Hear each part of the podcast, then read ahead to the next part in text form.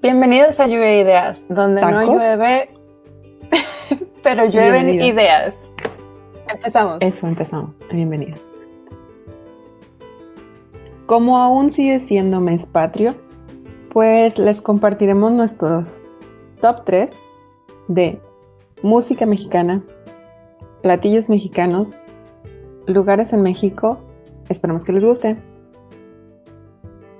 Sí, en cuanto a la música mexicana, sabemos que existe, bueno, como en todos los lugares, una gran variedad de ritmos y de música en general, fusiones, ritmos, digamos, originales, etc.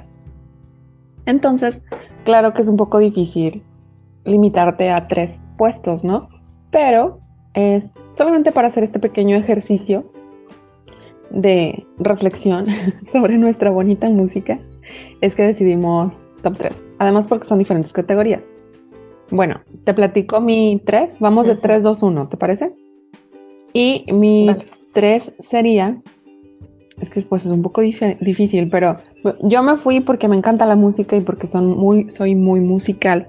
Me fui más o menos como por tiempos, digamos.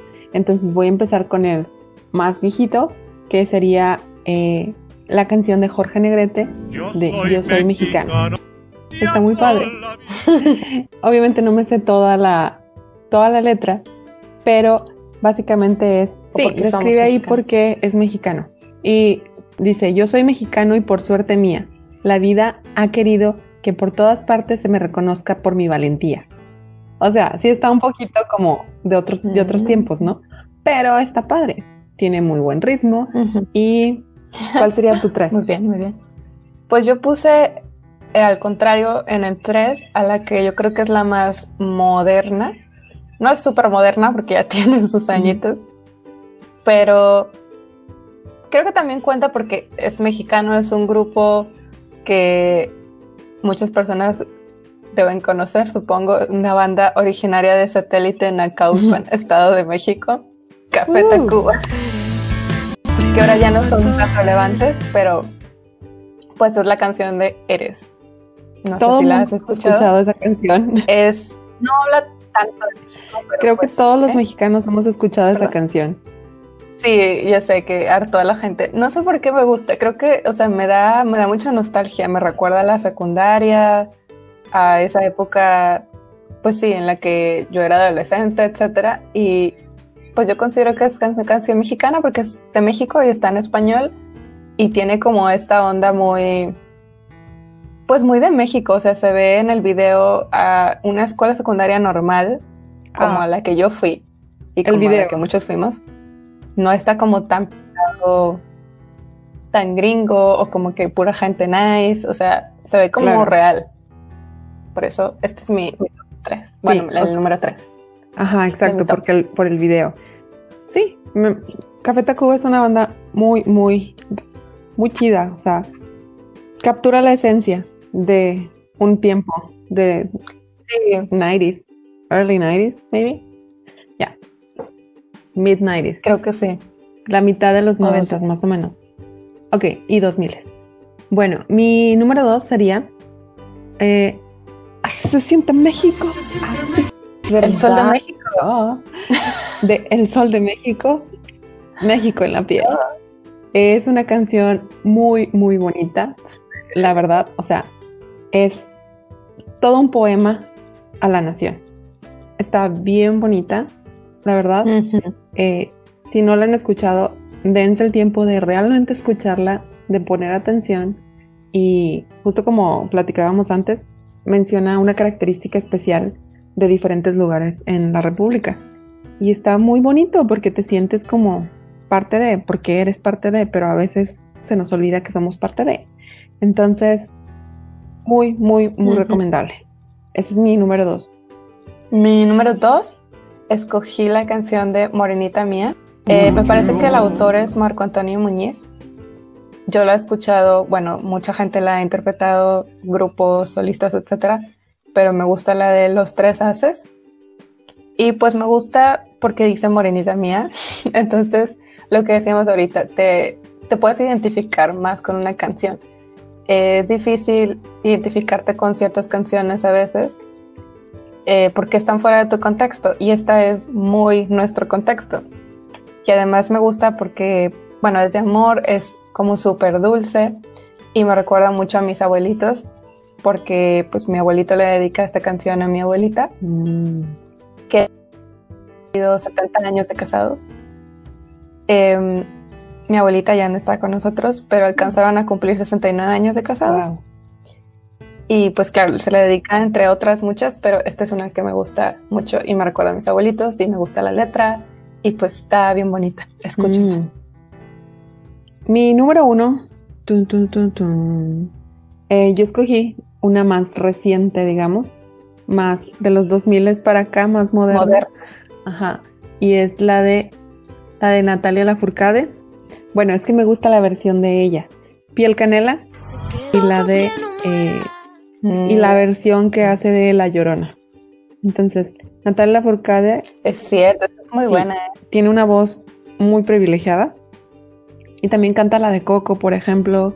Eh, entonces, ella tiene una, voz muy, muy bonita y es, creo que es una muy buena representante de México y lo, lo plasma en sus canciones. O sea, es este tipo de artista que sí plasma ese, esa parte de ella en sus canciones y en su música.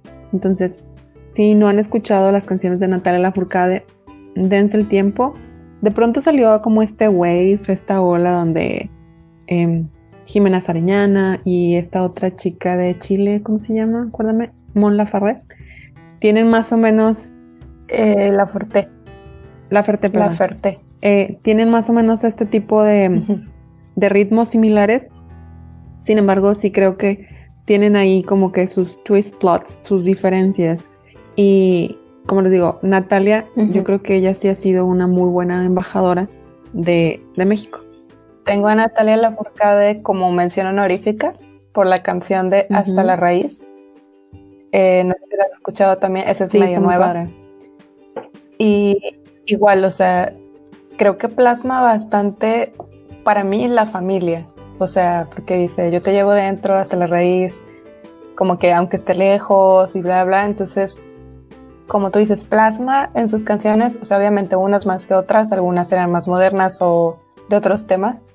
Pero, por ejemplo, esta se me hace que plasma súper bien lo que es la familia en México y cómo pues vas cambiando, vas evolucionando. Ella es una artista con una trayectoria inmensa que pues ha estado en muchos lugares y esta canción creo que plasma muy bien, pues el sentimiento, o sea, lo, lo comparte y lo hace, lo transmite.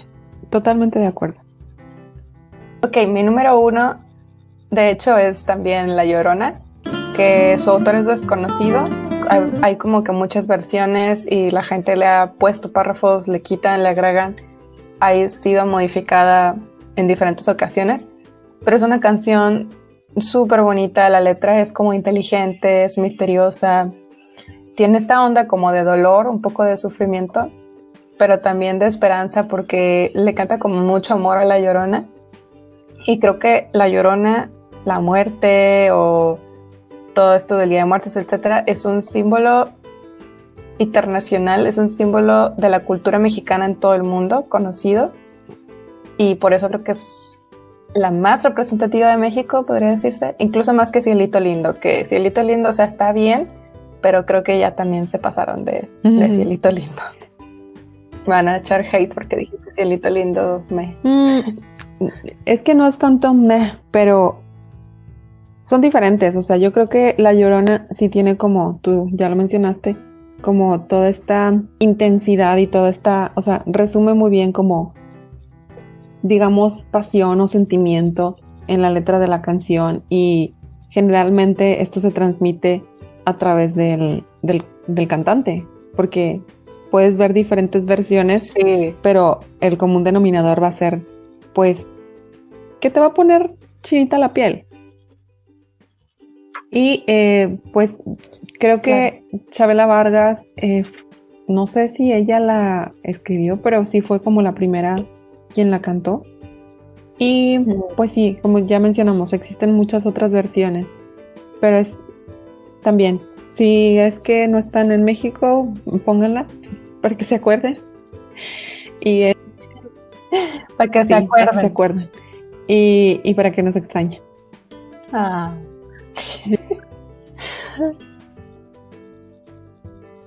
Bueno, nuestro siguiente top es la comida. La comida mexicana no tiene principio ni fin. Todos estamos enamorados de toda la comida mexicana, pero tuvimos que elegir, algunos de nuestros platillos preferidos. Este, como ya sabemos, la comida mexicana es variada, a pesar de lo que algunas personas puedan pensar. Sí tenemos muchas cosas que son similares, pero también tenemos diferentes sabores, salados, postres. Muchas cosas son fusiones de la comida que trajeron los españoles con la comida que preparábamos aquí. Obviamente fusiones hoy en día ya sushi mexicano, etcétera, pues es infinito. Pero bueno, nuestros tres platillos que nos parece que representan a México y que son los que más nos gustan, vamos a decir nuestro top 3. En el tercer lugar, yo coloqué al plato más simple, pero uno de los más deliciosos, que son nuestras queridas tortillas de harina y frijoles de tu mami. O sea, tienen que ser los de tu mamá, con tortillas de harina recién hechas, quesito panela, salsita roja y claro, por supuesto, una Coca-Cola bien fría a un lado. Es lo más simple, pero creo que ningún regio me dejará mentir. Es el manjar del norte, más que los chicharrones o la carne asada, las tortillas de harina con frijolitos. Yes, please, always, all the time. Give me more. Sí. Creo que es muy emblemático del norte, pero aún así lo pongo como mi número Muy bien, empiezas tranquilo. Eh, pues yo me fui un poquito más sofisticado, digamos, de asunto. Pero Está bien. no sofisticado, más bien yo expandí mi mente. Entonces, en mi número 3 sería tacos de camarón. Una tortillita suave de maíz Mm. recién hecha, rellena de camarones medianos y gorditos, capeados, saladita Oh, de qué col, aguacate, limón, salsa. Y bueno, estos son típicos de Ensenada, Baja California. Por lo tanto, para representarlos bien, pues una cerveza bien fría para acompañar. ¿Ya se me antojó? Tacos de camarón. también. Bueno, para comer. Sí, para comer. Qué rico. Exacto. Pues sí, yo creo que a comparación entonces me di muy simple, pero no importa. Mi número dos son los deliciosos chilaquiles. Creo que es un clásico, es sencillo, es el más fácil de preparar porque lo preparas con cositas que tienes en tu cocina todo el tiempo. Agarras la salsa de ayer, unas tortillas duras, las cortas, las este, doras, ya se hicieron los chilaquiles. También este es, el, es uno de los platillos que es más fácil de preparar porque no sé por qué no hay tortillas de maíz, pero sí hay totopos. Siempre hay totopos, entonces puedes prepararlos Mm. aun cuando estás lejos. Nada más le pones una salsita. Y claro, con sus frijolitos, crema y queso panela. Me gustan los rojos, los verdes, todos. Sí, dijimos, ¿recuerdas que una vez hablamos que era como un taco descom eh, como decomposed, descompuesto? Pero es diferente, es diferente, people. O sea, ya no sabemos el chiste, pero no es lo mismo. Agarra otro sabor. Depende de la salsa. Sí, hay variables, Es que depende mucho de la salsa. Eh, mi número dos sería el mole, pero el de mi mamá. Ahí les va por qué. Es que a mí no me gusta, no me gusta el mole muy pastoso, ni el que sabe a dulce, ni el que tiene la piel pollo entera. O sea, Mm. ¿qué soy? ¿Un depredador de aves? No, no, no, no. Eso, eso no es, no es my cup of tea, no es, no es mi tipo de taco. Yo, yo así no le entro. Entonces, entonces, ¿qué es el mole? Bueno, en mi casa es como una salsa, digamos, eh, condimentada con diferentes tipos de chiles, ajo y otras especias que yo sé que existen, pero no estoy muy segura. Así es que Google la receta. Y un ingrediente especial, gracias Doña María, por comer- comercializarlo y hacerlo accesible a los del norte. Es una mezcla pastosa que se llama mole Doña María y pues esa la mezclas con todos los otros ingredientes y se hace un poco menos pastosa. y como proteína se usa el pollo, pero ojo, desmenuzado por favor, con arrocito rojo, tortillas de maíz y yo diría que un agua de limón bien fría para acompañar. O de horchata. Qué fancy, qué chiflada. Quiero que, que si alguien está escuchando nos diga quién desmenuza la carne del pollo para ponerle en mole. Nobody. Claro que no, mi mamá me sirve con huesito y todo. O sea, las piezas de pollo se ponen completas que no sabía que te tenían tan chifladas. pues sí, no tengo con qué defenderme, así es que sí, lo siento, guilty. Sin batallar. O sea, lo acostumbran a uno, ¿sabes? De que entonces ya luego ves la pieza completa y no sabes qué hacer con ella. Es como, what do I do? Y además está llena de salsita, es como que no le puedes entrar con las manos. Está complicado. Con el Está difícil, está difícil. Ese es mi número dos. Sí, tengo una mención honorífica a las enchiladas. Las enchiladas, aunque muchos puedan pensar que se parecen mucho a los chilaquiles, la verdad es que la combinación del chile, o sea, el tipo de chile que se le pone a las enchiladas es muy diferente de los chilaquiles. Es una combinación pues, más picosita. Obviamente estoy hablando de las enchiladas reales, de que les pones el chile y las bañas en chile y luego le echas el quesito adentro. Entonces, este chile en específico le da un sabor muy diferente para mí de los chilaquiles o de otras cosas de los tacos en general. Otra de las menciones honoríficas que se parece un poco a mi número mm. uno son las rajas con queso. Las rajas con queso, con pedacitos de lote, pedacitos de maíz o de harina, con rajitas con queso, dice que está todo derretidito, mm, mm. delicioso. Sí, esas son mis menciones honoríficas. ¿Tú, Mati, tienes alguna mención honorífica? Mi mención honorífica es un honor a todos los tacos de México por su aporte nutricional y delicioso. Felicidades, taco de barbacoa. Felicidades, taco de carne asada. Ah, Felicidades, taco de nopalitos y de frijoles refritos. Miren la serie de Netflix. No se van a arrepentir de los tacos. O sea, está increíble. Y no importa que hayan comido o no cuando vean esta serie, les va a volver a dar hambre, porque a mí me volvió a dar hambre. Entonces, felicidades a los tacos y todas sus variedades. Claro, se llevan el corazón. Sí. Por el taco de cada día. Ándale, el taco de cada día. Como en inglés ves que dicen one more day, one more dollar. En México vamos a decir un día más, un taco más. Nosotros no trabajamos por el pan de cada día, sino por el taco. Sí. Y mi número uno, ¿cuál es mi comida mexicana preferida? Podría cambiar con el tiempo, pero bueno, en este momento son los, los chiles rellenos. Los rellenos de carne o de queso. Me parece que es un platillo súper mexicano porque tiene todos los colores y los sabores. Tiene la parte de la proteína, tiene la parte del chile, que bueno, no pica, pero puedes ponerle salsita aparte si quieres. Tiene la parte de los colores, verde, blanco y rojo. Si lo haces tipo poblano, que le ponen arriba granada y todo. Me gustan los dos, me gusta como nada más relleno así sin la cremita y el otro que sí tiene.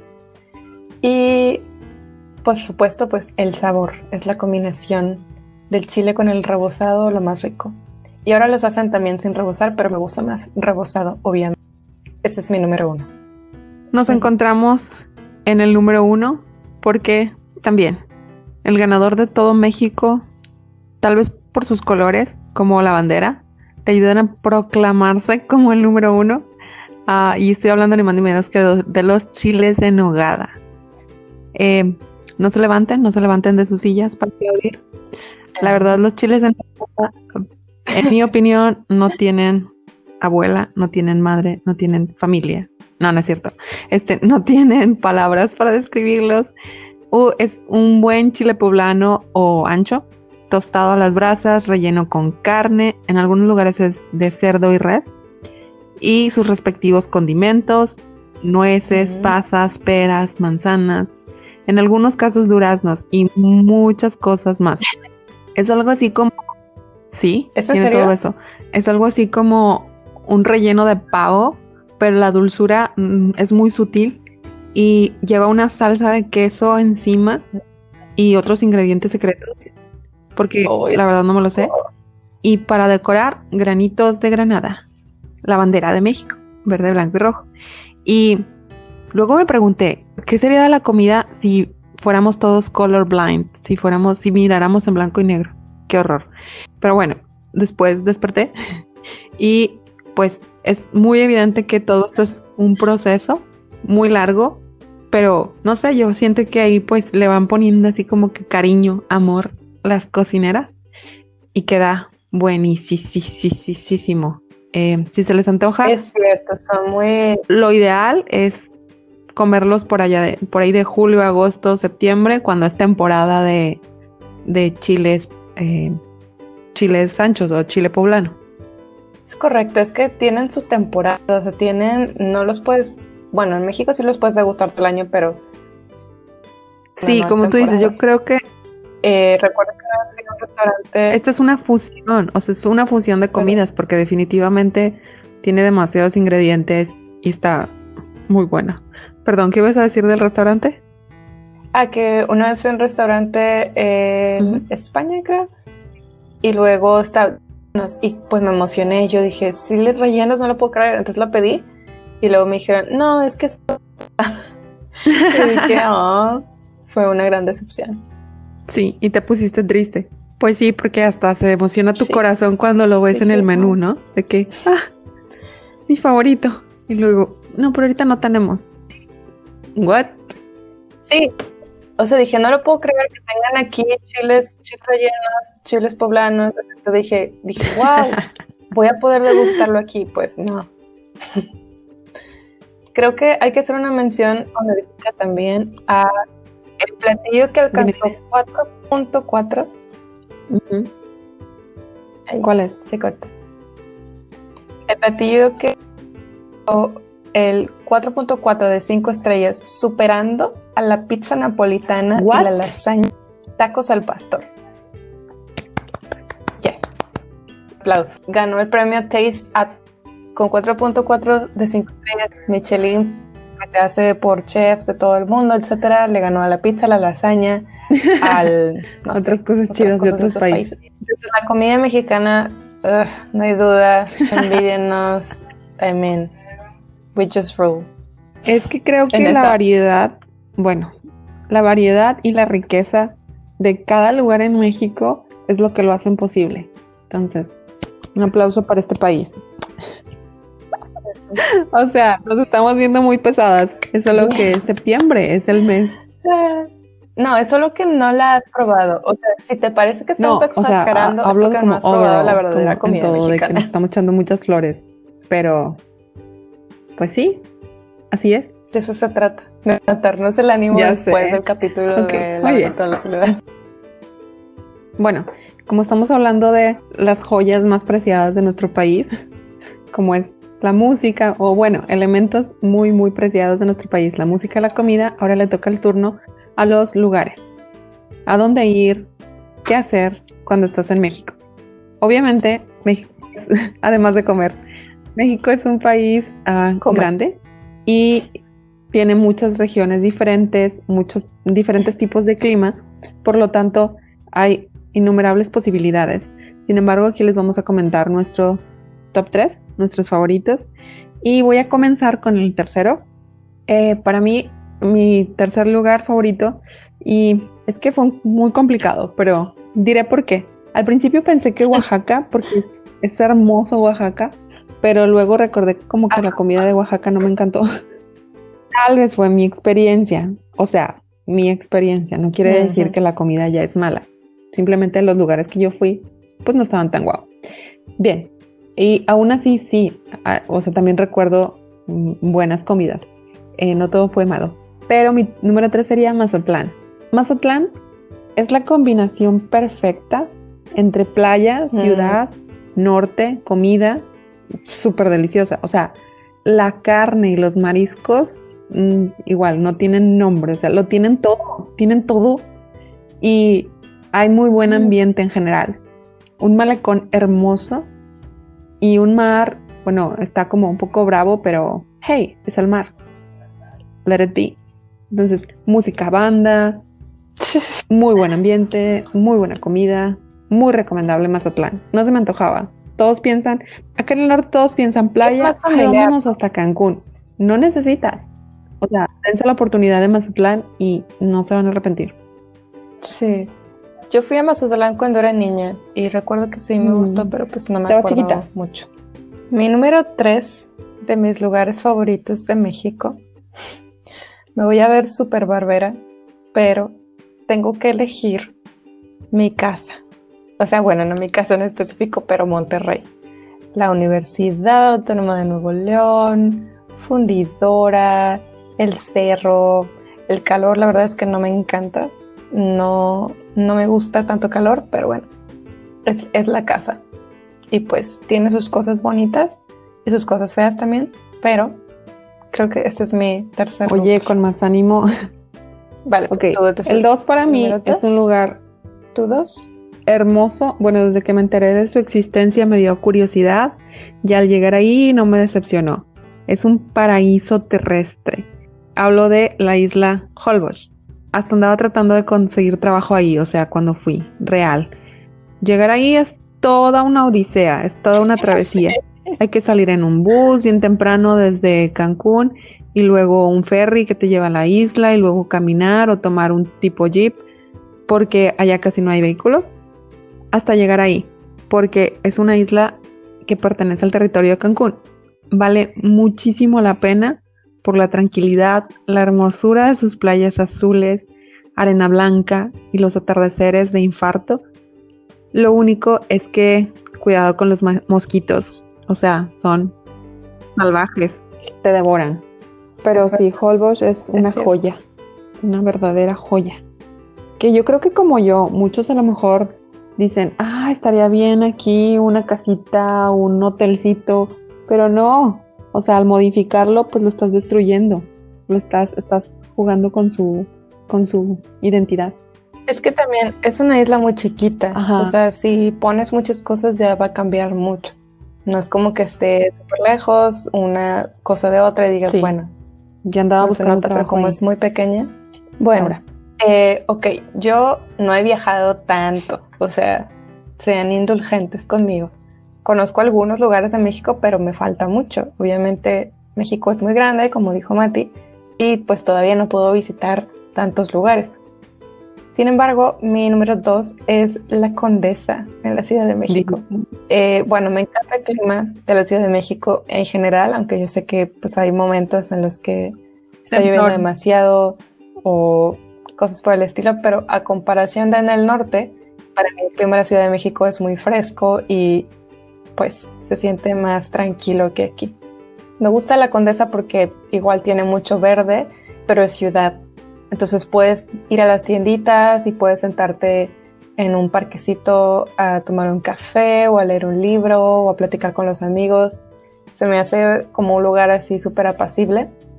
Y ya sé que sueno como abuelita porque solo me interesa la tranquilidad y el silencio. Pero es que me gusta que está la combinación. O sea, caminas en las cuadras y te puedes ir como a un lugar más transitado, con gente, y caminas de regreso y tienes otros espacios más tranquilos. Y hay muchas cosas que ver. En la Ciudad de México, pues hay cientos de museos, de tiendas, de exposiciones al aire libre, cosas interesantes culturales que lamentablemente en Monterrey creo que nos faltan más. Mm. Por eso, este es mi número dos. Bueno, ah, yo voy a hacer una mención especial para Oaxaca, Zacatecas, Chiapas. Estos últimos dos yo no los he visitado, pero he escuchado muy buenas opiniones y espero algún día poder visitarlos. Para mí el número uno por muchas razones, pero principalmente por su riqueza histórica, irremediablemente es un enfrentamiento con nuestra identidad como mexicanos y me refiero a la Ciudad de México. En algunos lugares la describen como una ciudad ecléctica, donde todo puede pasar, mm. donde todo está a un par de estaciones y cuatro pesos en el metro, donde el desayuno se consigue de camino al trabajo y los representantes de cada uno de los estados de la República conviven a nivel artístico y cultural es un verdadero deleite, como tú lo mencionabas. Eh, me faltan las palabras para describir este lugar. lleno de contrastes y riqueza y pobreza y fe y abuso de poder y bueno, es, es todo. O sea, Ciudad de México es, es un pequeño pedacito, ajá, es un todo de México. Encuentras tacos de Sinaloa, encuentras comida del sur, comida del norte, comida del Pacífico. O sea, es una locura. Y no te la acabas. O sea, con una visita no te la acabas. Eso es Y parece súper increíble que es un lugar súper pequeñito y que todo es pues, ahí. Como las grandes ciudades, o sea, ahí converge un montón de gente y es un verdadero deleite, la verdad. No tengan miedo, o sea, obviamente tengan cuidado de ir a la Ciudad de México, vayan con precaución, pero, pero experimentenlo, o sea, súbanse al metro. No les digo vayan a Tepito, pero, o sea, vayan a otro lado, no nada más. Sí, existe una gran variedad y hay para todos los presupuestos, así es que es solamente quitarse el estigma de Ciudad de México, de la ciudad peligrosa, etcétera, y go for it, ir por ello. ¿Cuál es tu uno? Yes. Tengo mucha curiosidad de saber uno. Pues, pues es que tú lo pusiste en el 2, yo lo ah, puse en el 1. sí, sí. Es Holbox, esta pequeña isla. Sí, ahorita estoy un poco dividida, como te digo, a lo mejor puede cambiar, pero yo lo que amé de Holbox, aparte de lo que ya mencionaste, fue como la vibra. O sea, yo recuerdo que llegué súper cansada de todo el trayecto, estresada, calorada. Y cuando llegué, y no me acuerdo qué le estábamos diciendo a la persona del hostal, que nos dijo como que, tranquila, ahorita como que agarras la onda y me quedé... Acelerada, ajá. o sea, yo, yo venía estresada. Pero para cuando salí... Como tres, ¿no? No me estuvimos unos días. ¿Cuántos días estuvimos? Me sentía totalmente relajada, más en paz, tranquila. Dije yo, es que ¿qué es este lugar? O sea, me transformó.